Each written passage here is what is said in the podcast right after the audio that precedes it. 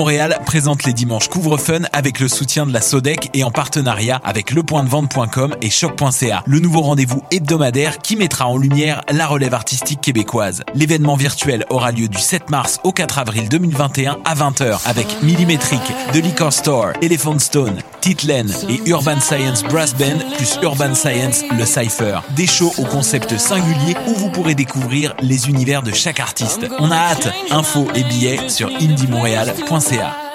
Offrez-vous le plus grand festival de films sur l'art au monde. Du 16 au 28 mars, partout au pays. 249 films de 41 pays disponibles en ligne en tout temps pour 39 lors du 39e Festival international du film sur l'art. 15 mars au 17 mai, le concours vitrine de toutes les musiques vous présente 11 soirées pour découvrir 21 formations et artistes de la scène émergente. Où que vous soyez, vous pourrez faire le plein de découvertes musicales lors de la 25e édition des Francouvertes. En direct du Lion d'Or, assistez en ligne aux prestations de trois artistes par soirée. Commentez et votez. Rendez-vous à francouverte.com pour choisir vos soirées, visionner une foule de vidéos et découvrir la programmation. Les Francouvertes, une présentation SiriusXM. Eh, vous saviez que choc.ca ce n'est pas que du podcast C'est aussi 5 chaînes musicales 24 heures sur 24 pour vous accompagner partout. Rock, indie pop, hip-hop, musique francophone et musique électronique en écoute gratuite et à volonté. Pour les découvrir, rendez-vous sur le site de choc.ca sur l'onglet chaîne musicale.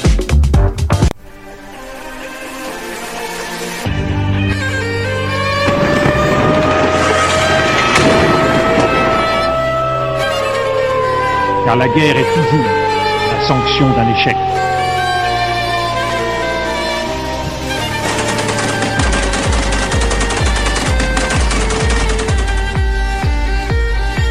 On croit en notre capacité à construire ensemble un monde méga. Bonjour à vous, chers auditeurs et auditrices. Vous êtes à l'écoute de Plein Feu, votre émission sur les conflits internationaux. Alors, cette semaine, on vous parle du conflit qui oppose toujours l'armée colombienne aux forces armées révolutionnaires de Colombie, malgré l'accord de paix signé en 2016.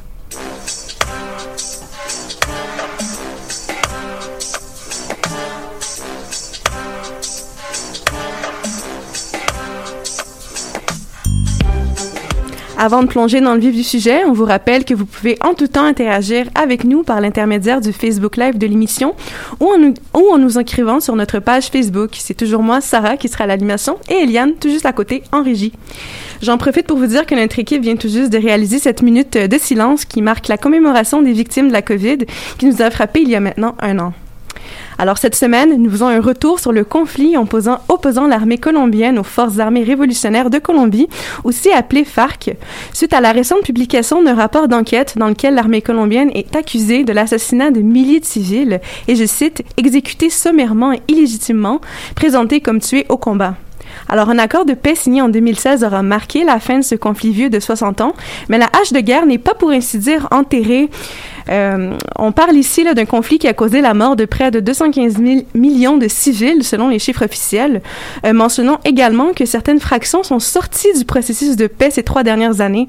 Alors encore aujourd'hui, la Colombie continue de subir les conséquences d'un conflit armé aux multiples facettes, j'aimerais dire.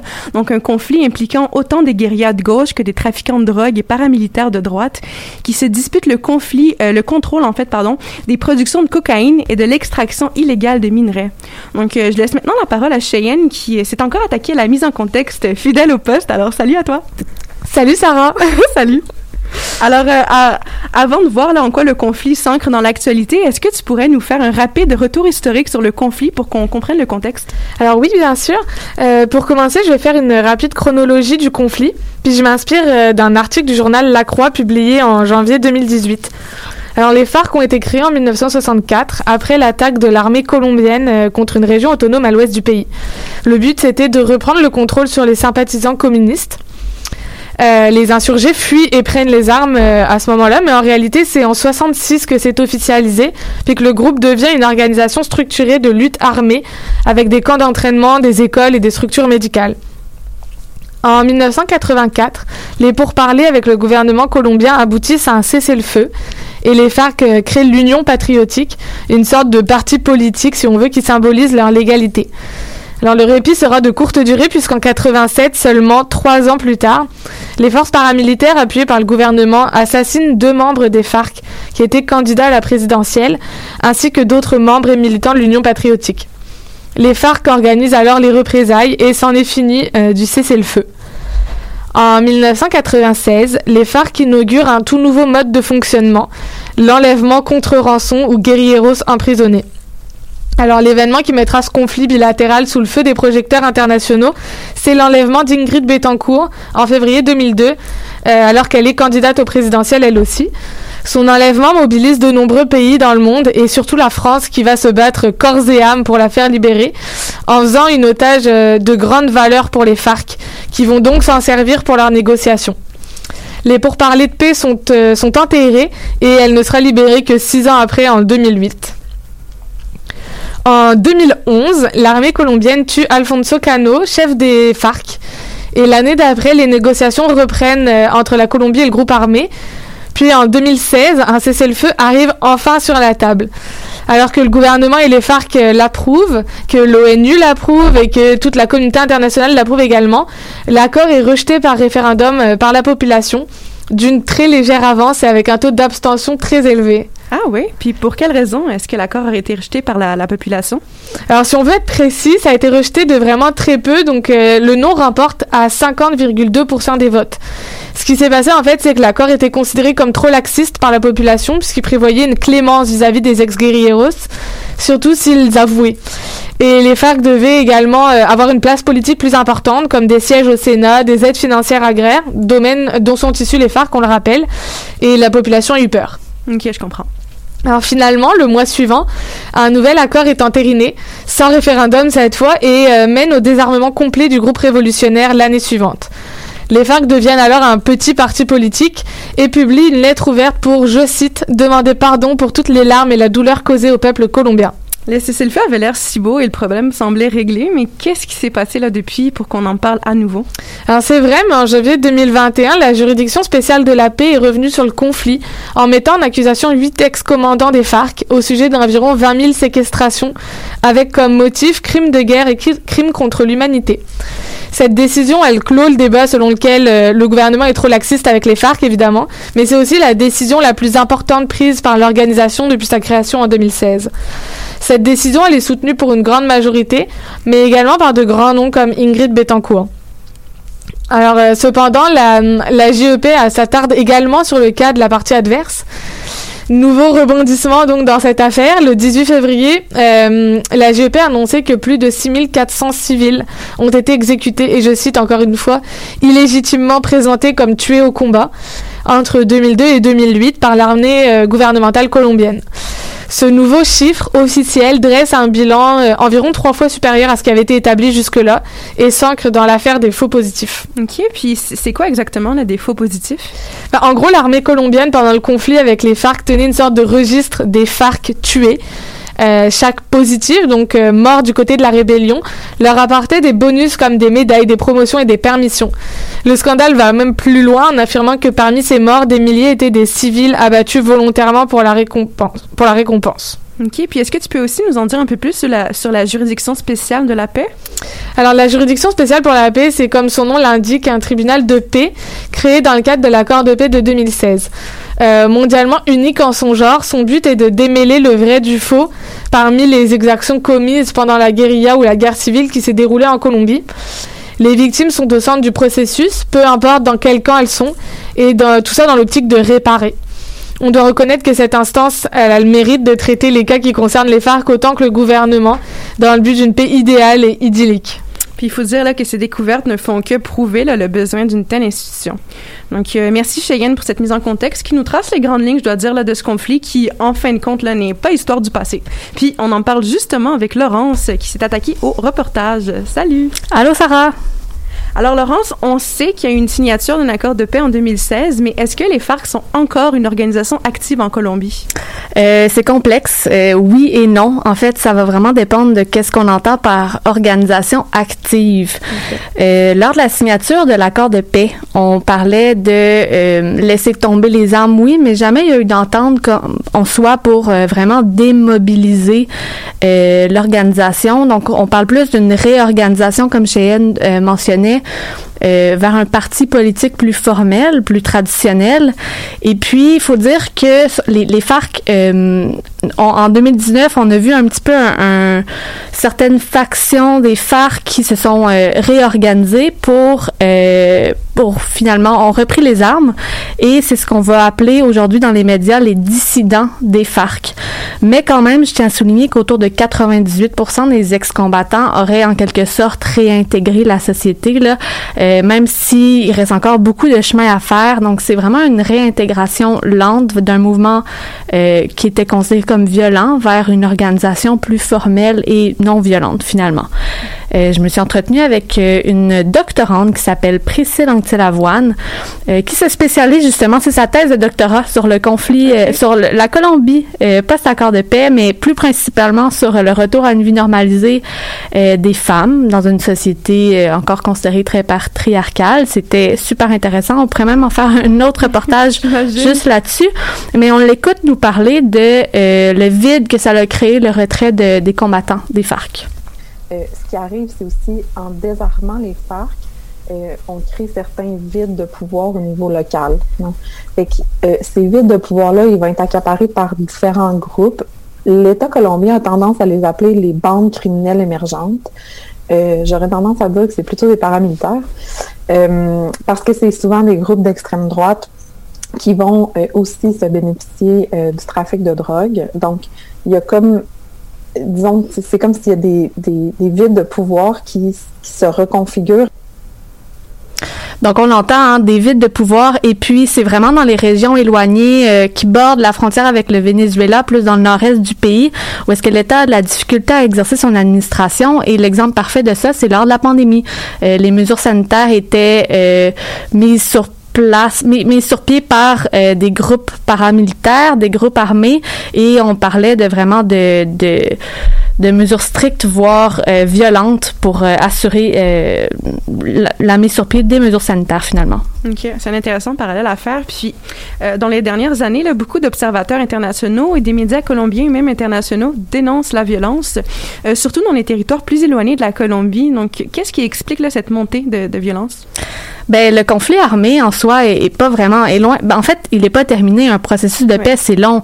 Euh, les acteurs internationaux vont parler. Là, j'en discutais avec mon intervenante, mais autour de 20 à 30 ans. Et là, ça fait depuis 2016 que l'accord a été signé, donc à peine, à peine cinq finalement. Puis, il faut aussi prendre deux choses en compte qui sont très intéressantes. Donc, un, oui, il y a le vide à combler, mais aussi le manque de volonté gouvernementale. Euh, donc, sans parler, ben, en parlant vite vite des 13 000 combattants FARC euh, qui ont laissé tomber les armes, ça fait qu'il y a des groupes paramilitaires qui vont prendre la place, euh, la libération, l'armée de libération nationale qui est encore la dernière guérilla. De plus en plus de cartels mexicains également vont se battre pour le, les, le trafic euh, de drogue finalement, mais il y a aussi le fait que le président actuel s'est un peu désengagé. Donc en 2018, quand il y a eu l'élection du président actuel, euh, on a vu, lui, il n'était pas du tout euh, engagé finalement dans cet accord de paix-là qui avait été signé en 2016. Et donc, il y, a un, certain, je me répète, mais désengagement au niveau euh, de la transition. Euh, les FARC demandaient un, des changements structurels au niveau économique, au niveau social dans le pays. Et cela n'étant étant pas fait, ça crée encore une fois des sources de conflit. Euh, faut pas oublier que c'est aussi un conflit d'idéaux politiques. Et puis, depuis 2020, c'est c'est- ben, en fait, depuis 2016, c'est au-dessus de 1000 euh, activistes qui ont été tués par des groupes paramilitaires d'extrême droite. Donc, euh, seulement pour avoir des idéaux un peu, euh, en fait, des idéaux qui viennent supporter les droits humains, finalement. Donc, donc voilà. Oui, je comprends. Puis je trouvais ça intéressant que tu parles un petit peu du désengagement là, du président parce que justement, euh, avec Laetitia dans la chronique libre, on va avoir l'occasion d'en parler vraiment euh, plus en profondeur. Mais là, j'aimerais savoir, euh, qu'en est-il de la réaction du gouvernement en lien avec cette violence dans les territoires convoités par les narcotrafiquants et les exploitants là, de ressources? Ben c'est un peu une hypocrisie parce que Cheyenne le mentionnait, l'État est fait partie du combat, juste ne serait-ce qu'avec l'exemple des faux positifs. Donc, euh, la ligne est, en plus, est très mince entre le paramilitaire et le militaire. L'État a des, euh, le gouvernement actuel a euh, beaucoup de connexions avec des groupes d'extrême droite. Les paramilitaires vont même aller chercher des combattants dans, dans les forces armées militaires. Et il y a une très grande campagne de polarisation et de démonisation. Donc, on, je suis loin de dire que les FARC étaient des saints, là, des deux côtés. Mm-hmm. on pourrait pas dire ça, mais de, le fait de silencier toute personne qui va se porter à la défense des droits humains, que ce soit les femmes, des autochtones, des communautés LGBTQ, euh, c'est grave. Donc, euh, j'ai demandé à mon, mon intervenante, euh, Mme Anctil Lavoine, ce qu'elle pensait de la gestion justement du gouvernement colombien dans cette montée de violence et si l'armée était, selon elle, une bonne façon pour adresser, euh, pour cesser ces violences-là. On peut l'écouter. Écoute, moi, je suis fondamentalement contre la militarisation de la vie quotidienne, fait que c'est sûr que je vais répondre non à cette question-là. Le, problème en Colombie, c'est que euh, le gouvernement puis les forces étatiques ont aussi été euh, partie prenante du, du conflit armé. Donc, l'État en soi est un acteur du conflit armé. En ce moment, ce qu'on voit, c'est qu'il n'y a aucune sécurité garantie pour les personnes ex-combattantes. En plus, il n'y a aucune sécurité garantie pour les personnes activistes des droits humains. Oui, donc selon elle, l'histoire se répète un peu et le conflit armé, euh, malgré la signature de l'accord de paix, est loin d'être terminé.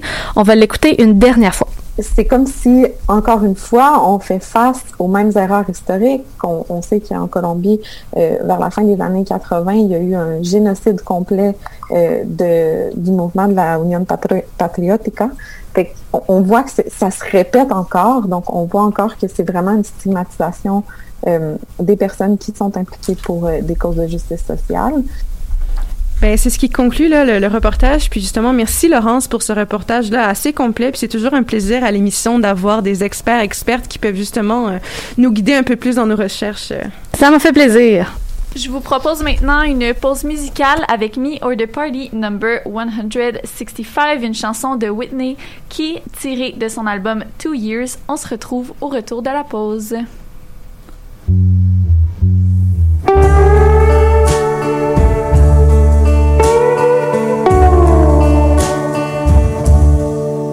Tell me who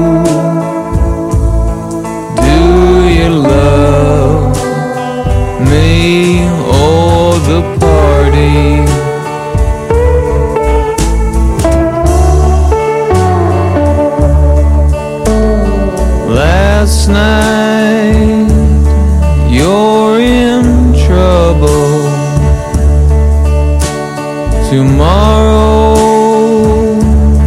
you'll be fine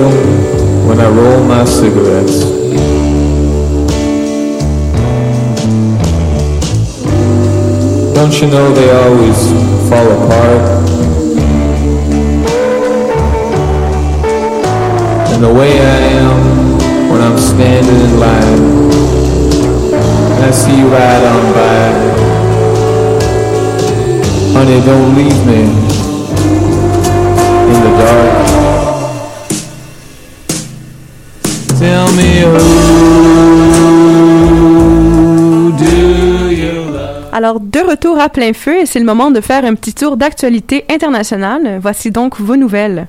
Au Liban, la chute économique et sociale du pays se poursuit considérablement et les Libanais ne décolèrent pas. Lundi, de nombreux manifestants ont bloqué des axes routiers en mettant le feu à des pièces automobiles et en érigeant des tentes sur les routes. La crise enclenchée en, en octobre 2019, sur laquelle nous avons fait une émission, ne s'est toujours pas résorbée. Le pays n'a pas de gouvernement stable depuis sept mois et la valeur de sa monnaie a chuté de 85% dans la dernière année et demie. Le Sénégal fait face à une flambée de violence inhabituelle depuis presque une semaine et le président Macky Sall a appelé lundi au calme et à la sérénité. Il s'agit des pires émeutes depuis des années au pays, ayant fait officiellement cinq morts. Ces émeutes s'inscrivent dans un contexte économique difficile et sont l'expression d'un fort ressentiment contre le président. Les manifestations ont éclaté après l'arrestation de l'opposant Ousmane Sonko, venu cristalliser les frustrations, les frustrations de la population qui dénonce un complot politique pour écarter le candidat de la prochaine présidentielle. Aux Philippines, neuf militants connus pour leur engagement en faveur des droits du travail ont été tués par les forces de l'ordre dimanche au sud de Manille. Le président Rodrigo Duterte avait appelé la police à perquisitionner les, communistes et, je cite, sans se préoccuper des droits de l'homme. Deux jours auparavant, il avait martelé à ses forces d'intervention du Nord de tuer les communistes sans détour. La plupart des personnes tuées se trouvaient à leur domicile ou sur leur, lieu, de travail et ne faisaient partie d'aucune des deux organisations de l'insurrection communiste armée. Cette journée est dorénavant désignée comme le Dimanche rouge par les défenseurs des droits du pays. Au moins 39 migrants, pour la plupart d'origine d'Afrique subsaharienne, sont morts noyés au large de la Tunisie mardi, alors qu'ils tentaient de joindre l'île italienne de Lampedusa. La garde nationale tunisienne a secouru, secouru 165 personnes dans un rapport du Conseil de l'Europe publié la journée même. L'instance européenne souligne le manque de volonté des États européens d'établir des politiques de protection qui causent la perte de milliers de vies humaines. En 2020, plus de 1200 personnes ont perdu la vie en mer Méditerranée, selon l'Organisation internationale pour les migrations. C'est ce qui met fin à vos nouvelles.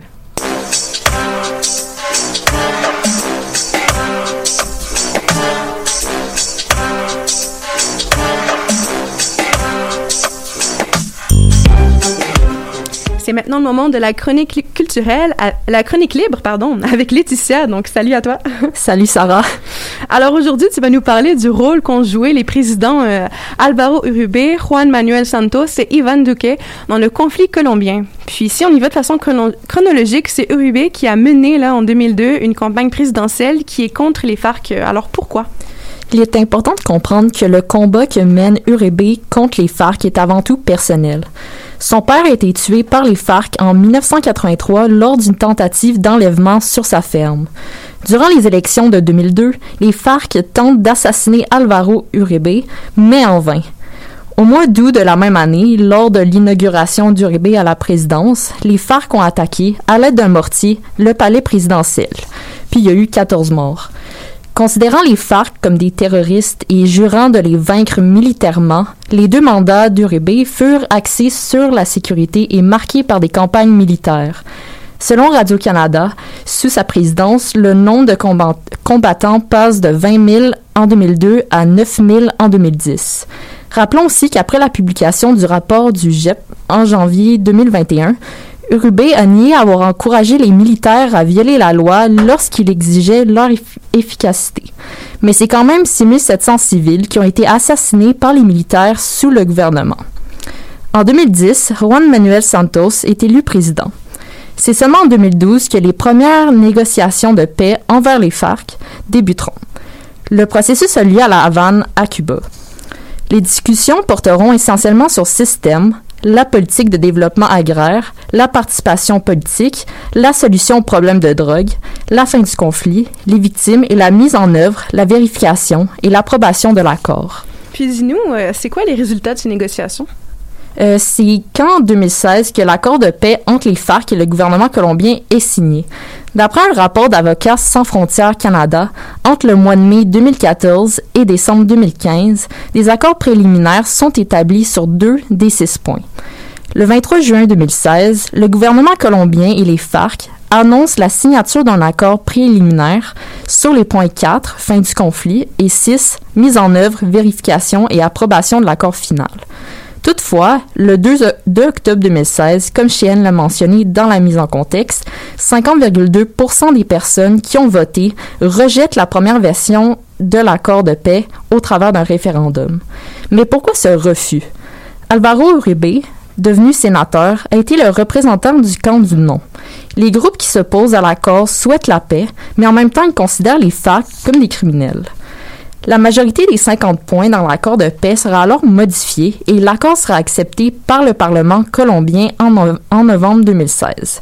Cet accord met finalement fin au conflit armé qui a duré 52 ans et qui a coûté près de 200 000 vies.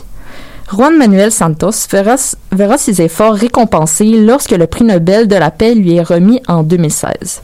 Puis aujourd'hui, qu'est-ce qui advient de, de l'accord de paix de la présidence euh, du Van Duque? Euh, Lorsqu'Ivan Duque a été élu en 2018, il a immédiatement montré sa volonté de réviser et non d'éradiquer l'accord de paix qui a été signé deux ans plus tôt. Un accord qui juge trop laxiste envers les FARC. Son parti, le Centre de euh, démocratique, s'était s'était opposé au euh, référendum sur l'accord de paix d'octobre 2016. Euh, la Colombie vit présentement une résurgence de violence et de massacres à cause de deux raisons d'après The Conversation. Certains regroupements illégaux tels que l'Armée de libération nationale et des groupes qui relèvent du trafic de drogue s'opposent à l'accord de paix, car ils le considèrent comme une menace. Ainsi, ces organisations usent de la violence, voire des massacres, pour punir les civils de leur appui à l'accord de paix. Parmi ces victimes, on y trouve un très grand nombre de militants pour les droits de la personne, ainsi que des leaders communautaires qui jouent le rôle des représentants pour la, population. Des ex-guerrilleros des FARC ont également été assassinés. La deuxième raison est que les massacres contribuent à une théâtralisation de la violence. Déshumanisées et humiliées, les victimes sont utilisées comme trophées par ces groupes armés illégaux qui sont contre l'accord. Le gouvernement de Duque n'est pas à la recherche de solutions pour contrer ces violences, ignorant d'emblée les Nations Unies, unies pardon, qui lui urgent d'agir. Par exemple, le 26 février 2021, Duque a annoncé qu'un commando de 7000 militaires avait été créé afin de défaire euh, le ELN, les dissidents des FARC et les narcotrafiquants. Ben, merci Laetitia pour euh, ce récapitulatif des présidentielles qui, là, on, comprend, ont eu des rôles assez déterminants dans le conflit. Puis donc, euh, c'est à suivre pour des développements à venir sous la présidence du Van euh, qui est juste à la moitié là, de, de son mandat. Donc, on passe maintenant finalement à la chronique culturelle avec toi, Nicolas. Salut. Salut, ça va? Oui, merci toi? Oui. Donc aujourd'hui, tu t'intéresses au sort des milliers d'enfants soldats euh, des FARC livrés à eux-mêmes depuis la signature de l'accord de paix en 2016. Donc, est-ce que tu peux nous en dire un peu plus euh, sur ce qui a été mis en place là pour leur venir en aide euh, depuis près de cinq ans? Ouais, aucun problème. Par contre, j'aimerais qu'on parte tous avec les mêmes bases sur le sujet. Bonne Alors, c'est quoi un enfant soldat? Selon l'UNICEF, hein, les enfants soldats sont toutes les personnes de moins de 18 ans qui sont recrutées et utilisées illégalement par des groupes ou des forces armées. Alors maintenant qu'on sait ça, on se demande tous combien d'enfants ont été euh, dans cette catégorie en Colombie. Eh bien, le procureur, euh, le bureau du procureur général du pays estime qu'entre 1975 et 2016, environ 11 000 enfants auraient été exploités par les FARC. Euh, il est important de rappeler que l'exploitation des mineurs dans le cadre de la guerre représente un crime aux yeux de la Cour pénale internationale. Alors à l'instant, Laetitia, vous parlez de l'accord de paix signé en 2016 entre les FARC et le gouvernement colombien. Parmi les six objectifs euh, cités euh, précédemment, on retrouve la réinsertion des combattants ayant appartenu au groupe armé, incluant les mineurs donc. Euh, le 15 mai 2016, lors des négociations pour l'élaboration de l'accord de paix, le gouvernement colombien de Juan Manuel Santos, tu le disais mieux que moi, et les FARC se sont entendus pour que les enfants âgés de moins de 15 ans soient libérés des camps du groupe armé pour rejoindre des programmes de réinsertion spécialisés j'aurai l'occasion d'y revenir un peu plus tard. Parfait. Au même moment, le groupe armé a pris trois engagements en ce qui concerne les enfants soldats. Le premier, mettre fin euh, au recrutement des mineurs âgés de moins de 18 ans libérer des camps euh, les enfants âgés de moins de 15 ans dès que l'accord de paix euh, serait mis en vigueur et adopter des mesures permettant la libération progressive de tous les mineurs présents dans les camps des FARC. Dans le cadre du processus de paix, la juridiction spéciale pour la paix, la JEP, a également pour mission euh, de mettre en lumière la politique d'enrôlement et d'utilisation d'enfants euh, euh, que les FARC ont menée pendant des décennies. Les actes de violence sexuelle associés au recrutement des mineurs, tels que les agressions, les viols et même les avortements forcés, font aussi l'objet d'enquêtes. Puis dis-nous, est-ce que la JEP est la seule institution euh, à s'investir dans ce combat pour les ex-enfants soldats euh, en Colombie? Non, clairement pas, c'est pas la seule. On peut aussi parler du Conseil national pour la réintégration, euh, le CNR, qui est chargé d'élaborer le programme spécial de réincorporation pour les mineurs. Alors ça remonte à début 2017. Le Programa Camino Diferencial du- de Vida. J'ai pas fait espagnol, hein, j'ai fait allemand. ça sent un autre chemin de vie, hein, en, en bon français, c'est Ben mieux. oui, hein? Donc ce, ce programme a vu le jour en 2017. L'objectif euh, principal de ce programme, euh, c'est d'assurer que tous les enfants euh, de moins de 18 ans qui quittent les FARC disposent des outils nécessaires pour leur euh, reconstruction, pour leur projet de vie. On a aussi plusieurs ONG locales qui sont actives dans la région. La plupart d'entre elles sont en partenariat avec des ONG internationales, euh, sans qui euh, rien ne serait possible en fait. Par exemple, le programme Un autre chemin de vie est financé, entre autres, par l'UNICEF. Puis est-ce qu'on sait si ces programmes, donc mis en place pour faciliter la réinsertion de, ces jeunes, est-ce qu'ils fonctionnent? Eh bien, le rapport du 31 décembre 2019 du secrétaire général sur le sort des enfants dans le contexte du conflit armé en Colombie euh, affirme que seulement 124 euh, enfants auraient été acceptés depuis 2016 dans des centres d'accueil temporaires mis en place dans le cadre de ce programme, euh, ce qui est quand même relativement peu euh, depuis 2016. On a aussi assisté à des libérations officieuses et c'est pour ça qu'on a un chiffre aussi bas. Une partie des mineurs ont été démobilisés de manière informelle des rangs du groupe armé, les rendant donc plus vulnérables euh, puisqu'ils puisqu'ils se retrouvent en dehors de tout programme institutionnel, juridictionnel. En réalité, donc ça empêche d'avoir un, un véritable recensement précis des enfants soldats ayant appartenu aux forces armées euh, révolutionnaires de Colombie. Voilà pourquoi j'ai dit environ 11 000 enfants auraient été utilisés parce qu'on n'a pas de vrais chiffres. Euh, en mars 2020, euh, il y a juste un an, la mission de vérification de l'ONU en Colombie estimait que 2200 mineurs se trouvaient encore dans une situation préoccupante. On peut aussi y ajouter les particularités sociales, géographiques et culturelles des jeunes hommes et des jeunes femmes démobilisés. Le problème, c'est que bien souvent, en fait, les initiatives ont lieu en ville, alors que les jeunes et les communautés les, les plus touchées par cette problématique, y compris les communautés autochtones, elles se trouvent à la campagne. Et il y a aussi un fossé linguistique euh, qu'on peut pas ignorer, puisque tous n'ont pas le même niveau d'alphabétisation. L'espagnol, qui est la langue officielle en Colombie et qui est parlée euh, par 80% environ de la population, euh, est mise en avant dans ces centres, mais euh, ça ne permet pas l'inclusion de certains enfants. Donc, on parle là de jeunes qui ont, qui ont réussi à s'en sortir, donc les, les initiatives semblent relativement bien fonctionner. Mais est-ce que certains jeunes euh, replongent dans la guerre? Euh, malheureusement, oui. Euh, on peut mettre en cause plusieurs facteurs la marginalisation, la stigmatisation ou encore la présence continue de, de, de groupes armés sur le territoire colombien. Les conséquences sont vraiment diverses. On parle d'entrave à l'éducation, à la santé, au logement, et tout ça, ça augmente le risque de réenrôlement des anciens enfants soldats. Alors il faut pas oublier que dans un contexte de pauvreté euh, extrême, d'insécurité, de manque d'opportunités socio-économiques, les groupes armés en fait peuvent représenter et fournir une protection, de la nourriture, des revenus.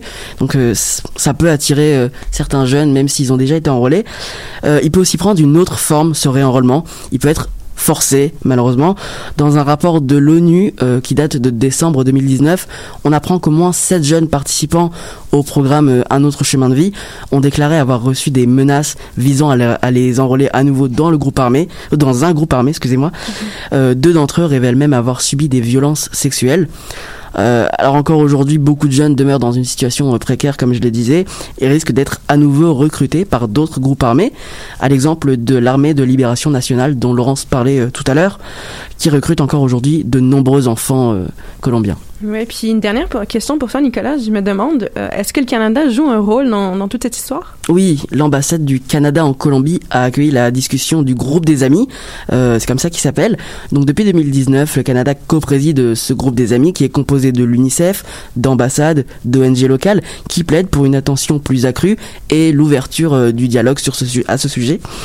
Enfin, le Canada a débloqué près de 66 millions de dollars pour quatre projets clés soutenant les jeunes Colombiens et Colombiennes concernés par le conflit. La réinsertion sociale des enfants désarmés et démobilisés est particulièrement difficile, donc dans un pays toujours fracturé par des conflits internes. Aujourd'hui, les luttes territoriales, le narcotrafic et la stigmatisation du conflit passé n'arrangent rien à ce combat. Les FARC ne sont peut-être plus actifs, mais ils ont été remplacés par d'autres groupes armés. Cela recrute, exploite et utilise des jeunes toujours plus innocents et crédules.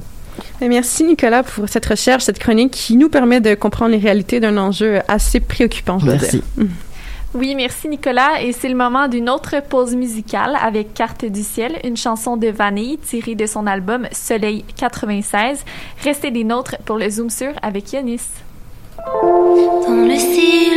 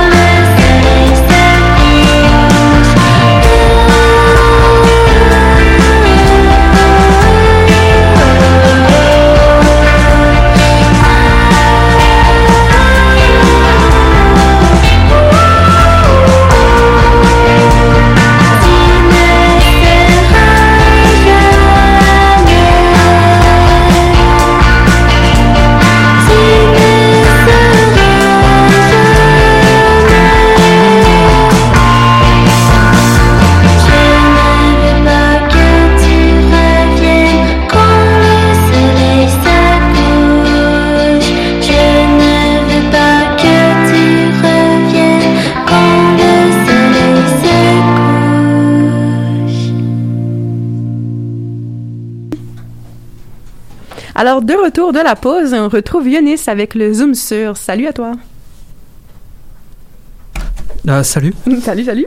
Euh, alors, aujourd'hui, tu veux nous parler là, de l'aide américaine en Colombie, c'est bien ça? Euh, oui, alors il est important de noter que, que cette fameuse aide américaine en Colombie est principalement faite dans le cadre de la lutte contre le narcotrafic.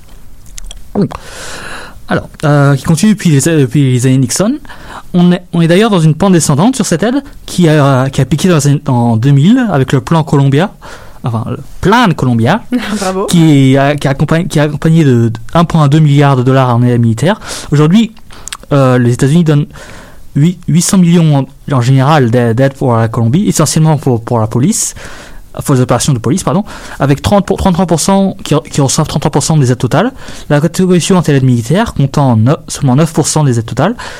Euh, cependant, il est important de noter que dans, le- que dans le contexte de l'insurrection colombienne, il est la ligne entre le narcotrafic et l'acti- l'activité de guérilla pardon, est très floue dans la mesure où l'un contribue à l'autre et l'autre cou- couvre l'autre. Ou couvre l'autre, pardon. Ouais, ok. Puis euh, les forces armées et les- la, la police colombienne sont connues là, pour leurs atteintes aux droits, aux droits humains.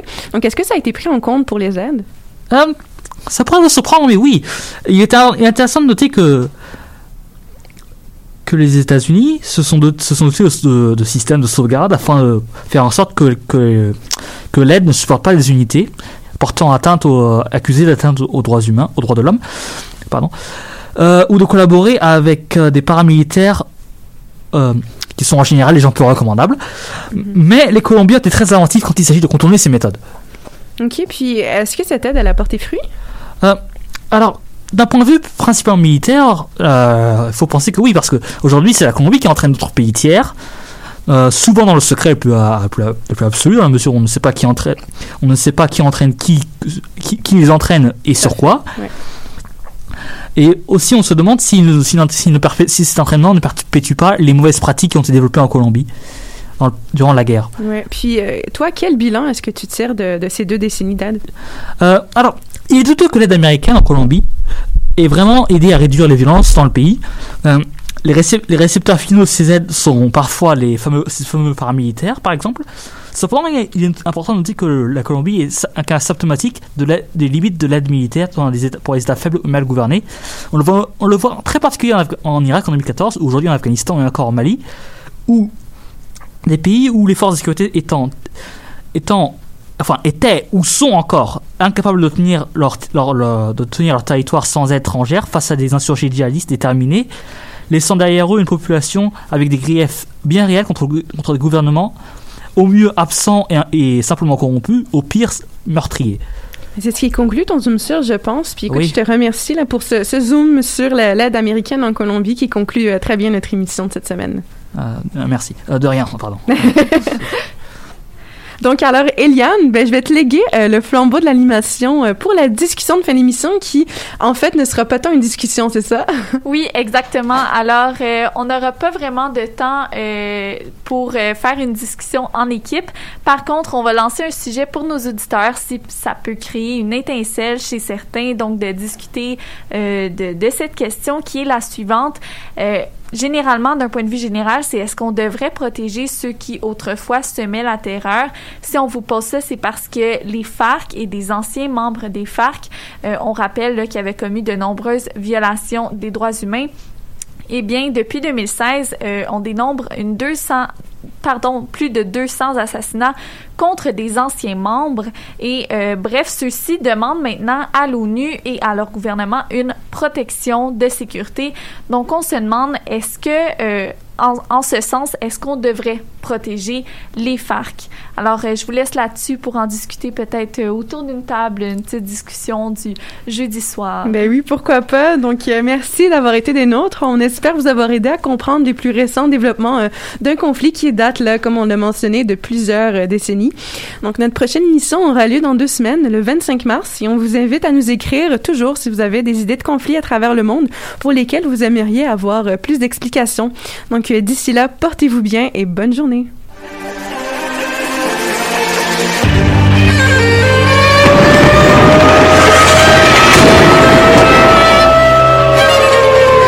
car la guerre est toujours la sanction d'un échec.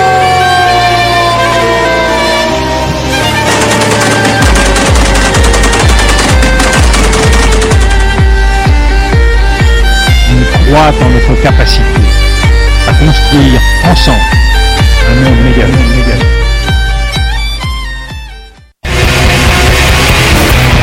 Hey, it's Alex from Mets, and you're listening to CHOQ Montreal.